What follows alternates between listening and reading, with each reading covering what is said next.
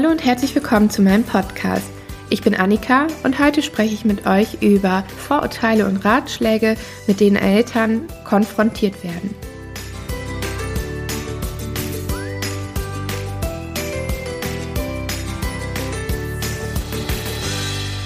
Hast du auch schon mal einen guten Ratschlag von Freunden und Familienmitgliedern bekommen? Hast du schon mal sowas gehört wie, warum hast du nicht gestillt? Warum stillst du noch? Wie lange möchtest du noch stillen? Warum hattest du einen Kaiserschnitt? Warum schläft das Kind noch bei dir oder ähnliches? Von wem kommen diese Vorurteile bzw. diese guten Ratschläge denn eigentlich? Häufig sind es Freunde oder Verwandte, die teilweise vielleicht selber noch gar keine Kinder haben oder aus eigener Erfahrung sprechen, die es gar nicht böse meinen, aber manchmal einfach gar nicht besser wissen. Man darf ihnen das einfach auch gar nicht böse nehmen, auch wenn man selber natürlich relativ schnell gekränkt ist oder verletzt ist. Aber diejenigen, die die Ratschläge geben, meinen es überhaupt gar nicht böse, sondern wollen eigentlich eher nur helfen. In der Erwartungshaltungsfolge habe ich schon mal erwähnt, beziehungsweise hat eine Mutter erwähnt, dass sie ganz, ganz vieles erst verstehen konnte, nachdem sie selber wirklich Mama geworden geworden ist. Und so ist es häufig bei Freunden oder Familienmitgliedern, die vielleicht noch gar keine eigenen Kinder haben, eigentlich auch. Sie können die Situation noch gar nicht nachvollziehen, stellen sich das alles vielleicht ein bisschen anders vor. Und ich glaube, da kann ich für jede Mutter sprechen. Man stellt sich das Leben mit Kind einfach anders vor und kann sich das vorher gar nicht vorstellen, wie es dann wirklich in Realität ist. Dass es einfach auch mal komplett anders laufen kann. Wenn wir Ratschläge von Eltern, Schwiegereltern oder älteren Familienmitgliedern bekommen, ist es ganz, ganz häufig so, dass auch viel gesagt wird, lass das Kind doch mal schreien oder du verwöhnst das Kind. Und es liegt halt einfach daran, dass es früher, da wurde dazu geraten. Es, es gab eine Zeit, wo ganz, ganz viel gesagt wurde, du musst das Kind auch mal schreien lassen. Und das Schreien lassen ist natürlich heute nicht mehr die Methode,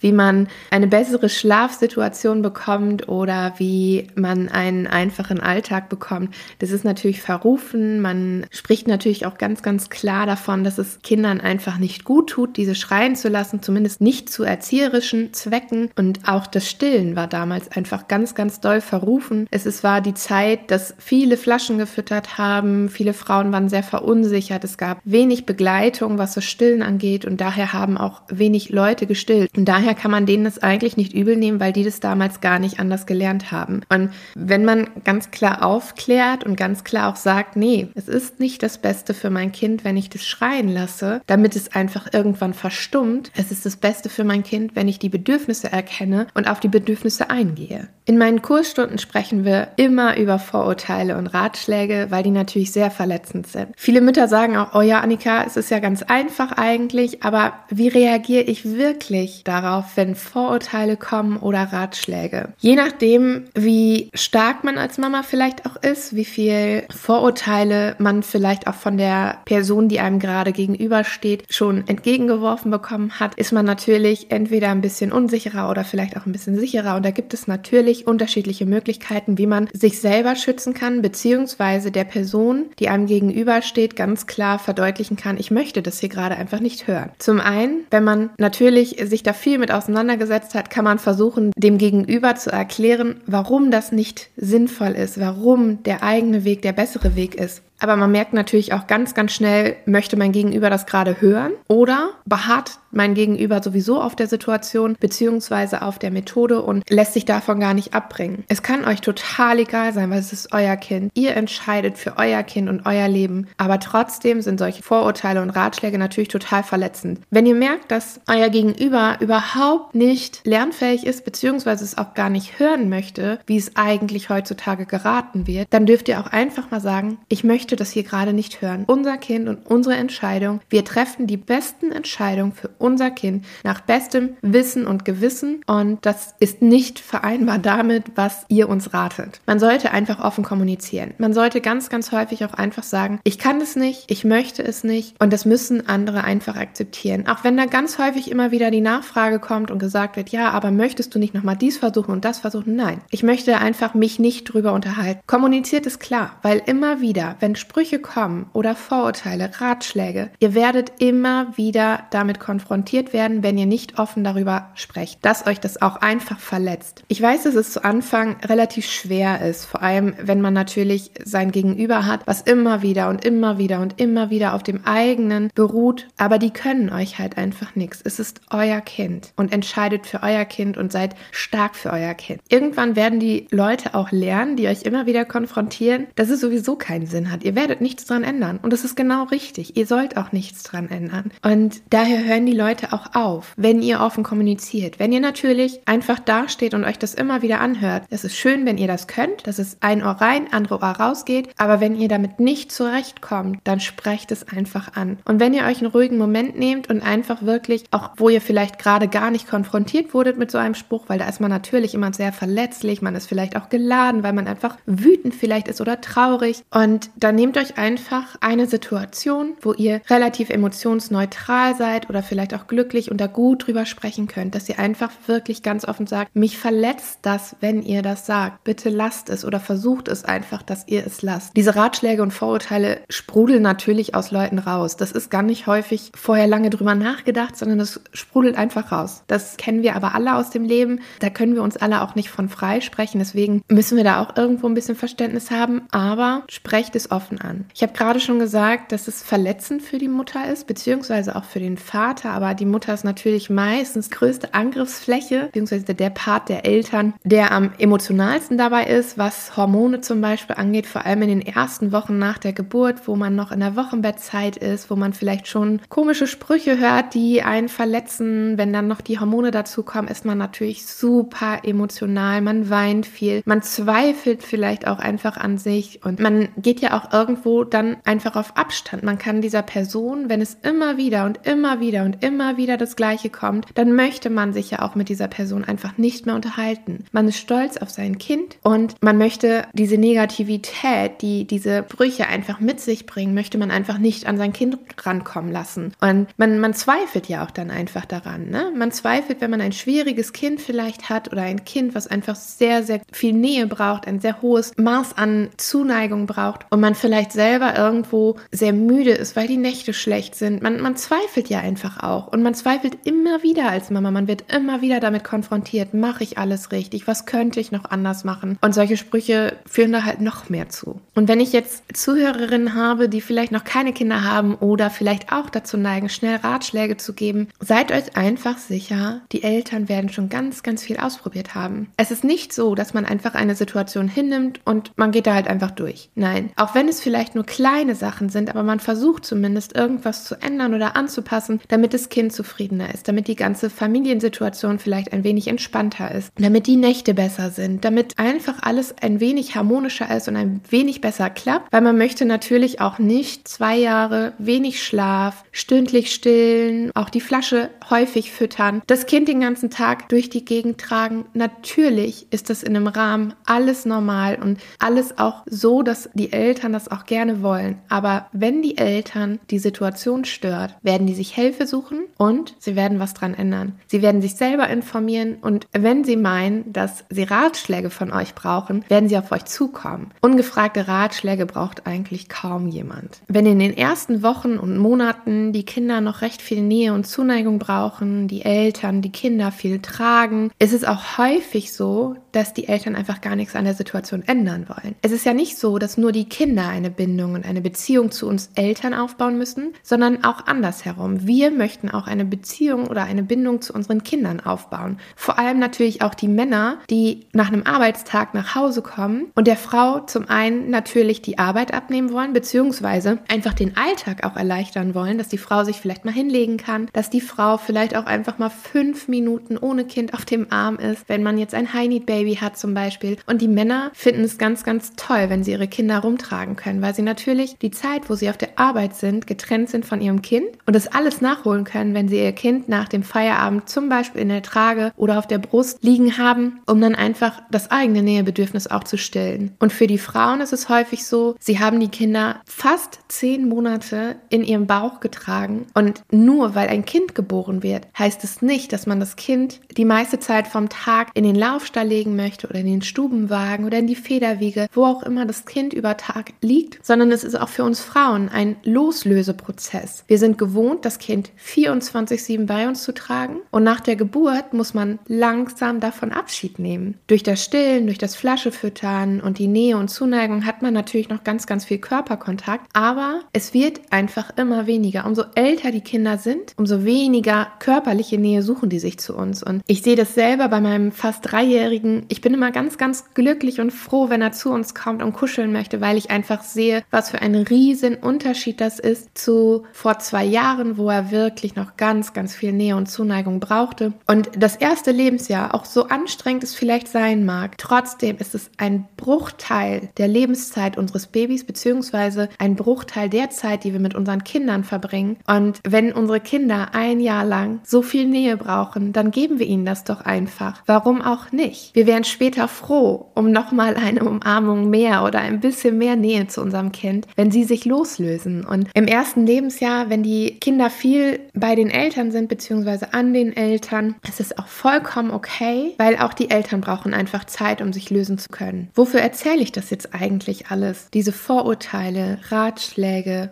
und ähnliches. Ich finde einfach, dass viele, viele Frauen so verunsichert sind. Männer stört es meistens nicht so ganz arg, aber das habe ich ja gerade schon erklärt. Wir Frauen haben ja durch die Hormone einfach ein bisschen mehr Emotionen und sind ja sowieso generell einfach emotionaler und nehmen das einfach schneller als Kritik auch einfach an. Und ich möchte, dass die Frauen und auch die Männer, also die Mütter und Väter stärker werden, dass sie stärker für ihr Kind einstehen, beziehungsweise für sich selber, dass sie diese Ratschläge nicht so an sich nehmen können, dass sie vielleicht an einen kommen, aber nicht ins Herz, da wo es einem weh tut. Die Eltern durchleben auch einen Lernprozess, um für sich und das Kind einzustehen und der Außenwelt zu sagen, ich möchte nichts an der Situation ändern. Es ist okay für mich. Und warum fällt es aber denn so schwer, seinem Gegenüber das zu sagen? Weil man natürlich zum einen noch angreifbarer irgendwo ist, weil dann vielleicht gesagt wird, ja, aber warum willst du denn nichts dran ändern? Es ist doch anstrengend, es ist schwierig und du könntest es so viel einfacher haben. Ja, aber heißt es denn, dass es auch so viel schöner ist? Weniger Körperkontakt, weniger stillen, weniger Flasche füttern. Manche Frauen möchten das einfach. Und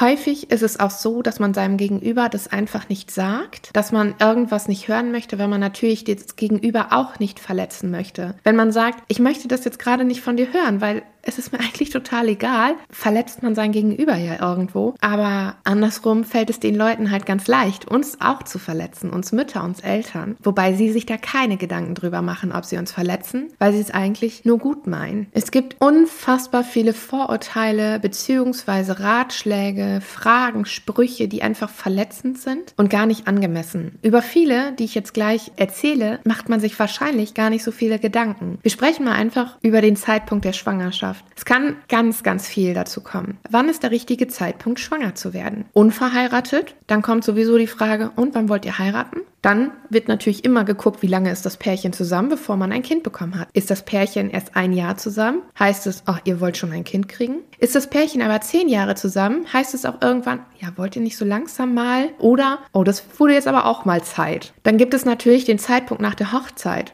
Eine Hochzeit heißt für ganz viele Leute, alles klar, da kommt jetzt ein Kind.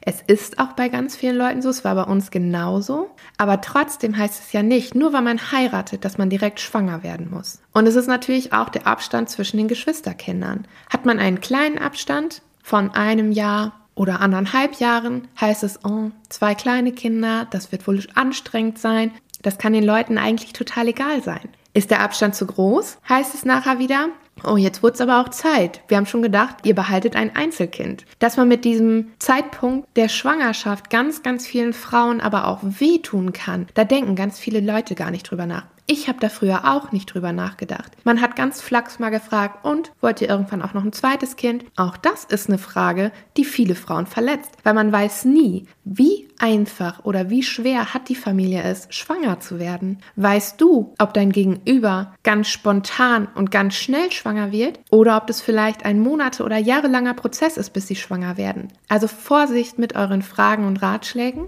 weil es kann immer ein Wunderpunkt bei den Frauen sein. Wenn das Kind dann da ist, wird häufig darüber gesprochen, wie das Kind geboren wurde. Ist es natürlich gekommen oder im Kaiserschnitt? War der Kaiserschnitt gewollt oder ungewollt? Warum ist es so weit gekommen? Hatte man bei der spontanen Geburt irgendwelche Eingriffe? Hat man Medikamente unter der Geburt bekommen oder ähnliches? Auch hier wieder.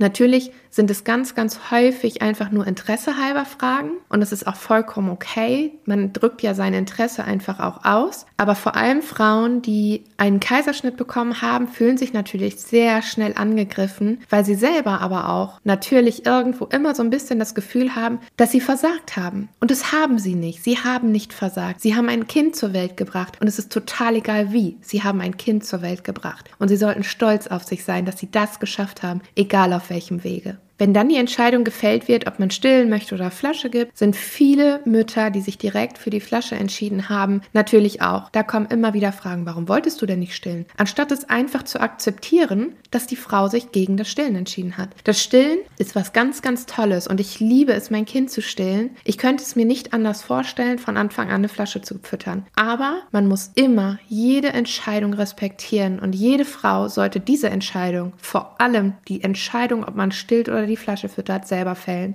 Weil das Stillen, merke ich selber auch, ist natürlich sehr viel anstrengender. Man muss immer für sein Kind da sein. Man ist einfach nicht so flexibel, wie wenn man die Flasche füttert. Und es ist natürlich auch eine Intimität. Man muss es einfach können, dass man vor anderen Leuten stillt, wenn man unterwegs ist und das Kind Hunger hat. Die Nächte sind eventuell unruhiger. Man kann einfach weniger abgeben. Und das muss man sich einfach vorher auch klar machen. Und man muss das Stillen natürlich auch einfach wollen. Es bringt gar nichts, wenn man einfach überhaupt gar nicht stillen möchte und es einfach nur aus sozialem Druck macht. Das bringt einfach nichts. Dann wird es sowieso nicht klappen. Und ich finde, jede Frau, die von Anfang an sagt, nein, ich möchte nicht stillen, weil es einfach nichts für mich ist, ich kann mir das nicht vorstellen, hat meinen größten Respekt verdient. Weil diese Frau nämlich genau dafür einsteht, was sie möchte. Und es ist für sie und das Kind das Beste. Dann geht es immer noch um den Zeitpunkt des Stillens. Wie lange hat man gestillt? Warum hat man nur ein paar Wochen gestillt? Warum hat es nicht geklappt? Wie lange will man vielleicht noch stillen? Warum stillst du noch? Dein Kind läuft bald zur Brust. Und wenn immer gefragt wird, warum hat das Stillen nicht geklappt, wie lange hast du gestillt,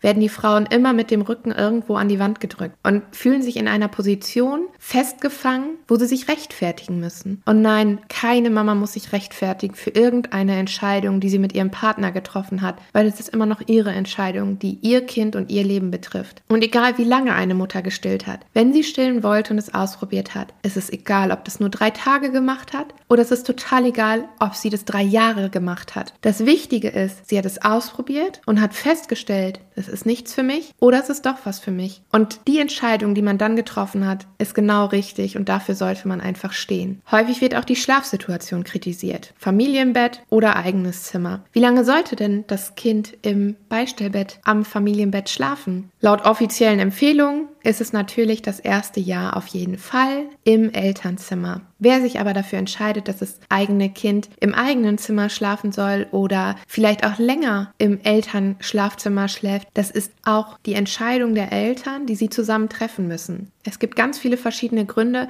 warum ein Kind im eigenen Zimmer schlafen soll oder warum ein Kind lange im Elternzimmer schlafen sollte. Und es ist einfach den Eltern überlassen, diese Entscheidung zu treffen. Und da sollte man auch nicht komisch gucken, wenn ein Kind mit drei Jahren noch im Familienbett schläft, weil es einfach diese Nähe braucht. Und vielleicht brauchen auch die Eltern einfach diese Nähe. Seid euch gewiss, die Kinder haben irgendwann Interesse an ihrem eigenen Zimmer und das ist auch okay. Die Kinder sollen bitte da schlafen, wo die Eltern und die Kinder das wollen. Wenn die Kinder aber schon ganz früh im eigenen Zimmer schlafen, dann ist das auch die die Entscheidung der Eltern. Dann hat das Kind vielleicht einfach sehr unruhig geschlafen, wenn es die Geräusche gehört hat in der Nacht, wenn man sich selber gedreht hat, wenn man vielleicht auch schnarcht, wenn man laut atmet im Schlaf. Das sind alles Geräusche, die das Kind vielleicht einfach unruhiger schlafen lässt. Und auch andersrum. Auch Eltern können mal schlechter schlafen, wenn das Kind bei ihnen im Zimmer schläft. Wann ist denn der richtige Zeitpunkt, ein Kind in die Betreuung zu geben? Mit einem Jahr? Mit drei Jahren? Wenn man sein Kind mit einem Jahr in die Betreuung gibt, hört man ganz häufig, wie du gibst dein sein Kind schon ab. Gibt man sein Kind aber erst mit drei Jahren ab, also in den Regelkindergarten, hört man, warum gibst du dein Kind denn noch nicht in die Betreuung? Dem Kind fehlt doch irgendwas. Ja, was fehlt dem Kind denn? Der Kontakt zu anderen Kindern? Den kann man ja auch so herstellen. Auch diese Entscheidung bleibt den Eltern offen, weil es natürlich auch eine berufliche Entscheidung sein könnte oder auch einfach eine soziale Entscheidung für den Kontakt in der Krippe, je nachdem, was man selber auch möchte, wie man selber vielleicht groß geworden ist und was man sich vielleicht einfach vorstellt. Vielleicht auch, wie die Belastung zu Hause einfach ist. Denn auch das darf man zugeben, dass man einfach auch mal kurz einen Moment für sich selber braucht. Das heißt ja nicht, wenn man sein Kind in die Krippe gibt, dass man es von morgens 8 bis nachmittags 4 Uhr in die Krippe gibt. Natürlich gibt es die Situation, aber häufig ist es ja kürzer. Es gibt auch die Möglichkeiten, dass Kinder nur einen Vormittag in die Krippe gehen oder zur Tagesmutter. Das ist ganz, ganz unterschiedlich und muss jede Familie einfach für sich selber entscheiden, weil es natürlich auch zum beruflichen und zum eigenen Alltag einfach passen muss. Wenn man mit der Beikost startet, ist auch immer so eine Frage, wann startet man? Startet man zu früh? Startet man zu spät? Macht man Brei frei, also Baby-led Weaning? Nimmt man Brei? Nimmt man Gläschen? Ab wann ist das Kind am Familientisch mit? Ab wann bekommt das Kind Süßigkeiten? Ab wann gibt es Saft in das Wasser? Und, und, und. Es gibt ganz viele verschiedene Punkte, wo auch hier immer wieder Ratschläge kommen. Dein Kind wird nicht mehr satt, fang doch mal an. Dein Kind braucht die Flasche nicht mehr, das Kind kann mehr Brei essen. Wobei der Punkt der Beikost meistens gar nicht so der wundeste Punkt ist. Ein ebenfalls Wunderpunkt ist die Entwicklung des Kindes. Viele Mütter vergleichen sich immer, ab wann sich das Kind drehen kann, wann es robbt, wann es krabbeln kann, laufen, sprechen. Wir neigen einfach dazu, Situationen zu vergleichen. Und ganz, ganz oben stehend einfach die Situation bzw. die Entwicklung unseres Kindes. Und das verunsichert viele Frauen. Natürlich wird dann immer gefragt, und kann dein Kind schon laufen, was total nett gemeint ist, aber im Nachhinein fühlt man sich dann so wieder gegen die Wand gedrückt und denkt, hm, nee, noch nicht, aber da will ich sagen, jedes Kind ist individuell. Ich sage es immer wieder, jedes Kind braucht einfach seine Zeit, um sich zu entwickeln. Und jedes Kind ist mit dieser Entwicklung perfekt. Jetzt habe ich diese ganzen Punkte aufgezählt und frage euch jetzt mal, wo ist der richtige Weg? Wofür sollte man sich entscheiden? Wie lange sollte man stillen? Wie lange sollte das Kind im Elternzimmer schlafen oder im Familienzimmer? Ab wann sollte ein Kind in die Betreuung gehen? All diese Fragen stelle ich euch. Und ich glaube, dass ihr die nicht beantworten könnt. Denn diese Frage kann euch nur euer Kind beantworten, beziehungsweise diese Frage könnt ihr euch beantworten, wenn euer Kind soweit ist und wenn ihr soweit seid. Wenn man sich für ein Kind entscheidet, wird man direkt angreifbarer. Und ich kann euch sagen, als Eltern kann man sowieso nicht alles richtig machen. Für sich kann man nicht alles richtig machen in der Erziehung und natürlich auch für Außenstehende. Immer wieder gibt es Punkte, was vielleicht Außenstehende anders sehen, aber es ist doch total egal. Die leben ihr Leben und wir leben unser Leben. Und genau das ist richtig. So werden wir zu ganz unterschiedlichen Persönlichkeiten, zu ganz unterschiedlichen Menschen. Und es wäre doch total langweilig, wenn wir alle gleich wären. Es gibt nicht den einen richtigen Weg für alle, sondern es gibt für jeden den einen richtigen Weg. Die Eltern entscheiden sich für den richtigen Weg, für ihre Situation und ihr Kind. Und Eltern entscheiden nie etwas Schlechtes und entscheiden sich deswegen immer für den für sie passenden und richtigen Weg. Macht genau so weiter. Nehmt euren Weg und geht ihn mit eurem Kind. Wenn er für euch irgendwann nicht mehr ganz passend scheint, dann könnt ihr ihn immer noch anpassen und könnt die Richtung wechseln. Eltern sind einfach sehr angreifbar, was die Situation bzw. die eigene Erziehung, Beziehung zum Kind angeht. Männer stecken das, habe ich ja vorhin schon mal gesagt, häufig ein bisschen besser weg und für Frauen ist es ganz häufig wie ein Stich ins Herz. Frauen müssen sich nicht nur mit dem Thema Kind auseinandersetzen, auch häufig wird über andere Themen irgendwelche Ratschläge gegeben. Es sind ganz hohe Erwartungshaltungen einfach einfach an die perfekte Frau und Mutter. Und das bespreche ich mit euch in der nächsten Folge. Hat euch die Folge gefallen? Abonniert gerne den Podcast oder folgt mir auf Instagram unter Annika Kirchner Haaren. Schaut gerne auf meiner Homepage www.annikakirchner.de vorbei und ich würde mich total freuen, wenn ihr beim nächsten Mal wieder dabei seid. Bis dahin, eure Annika.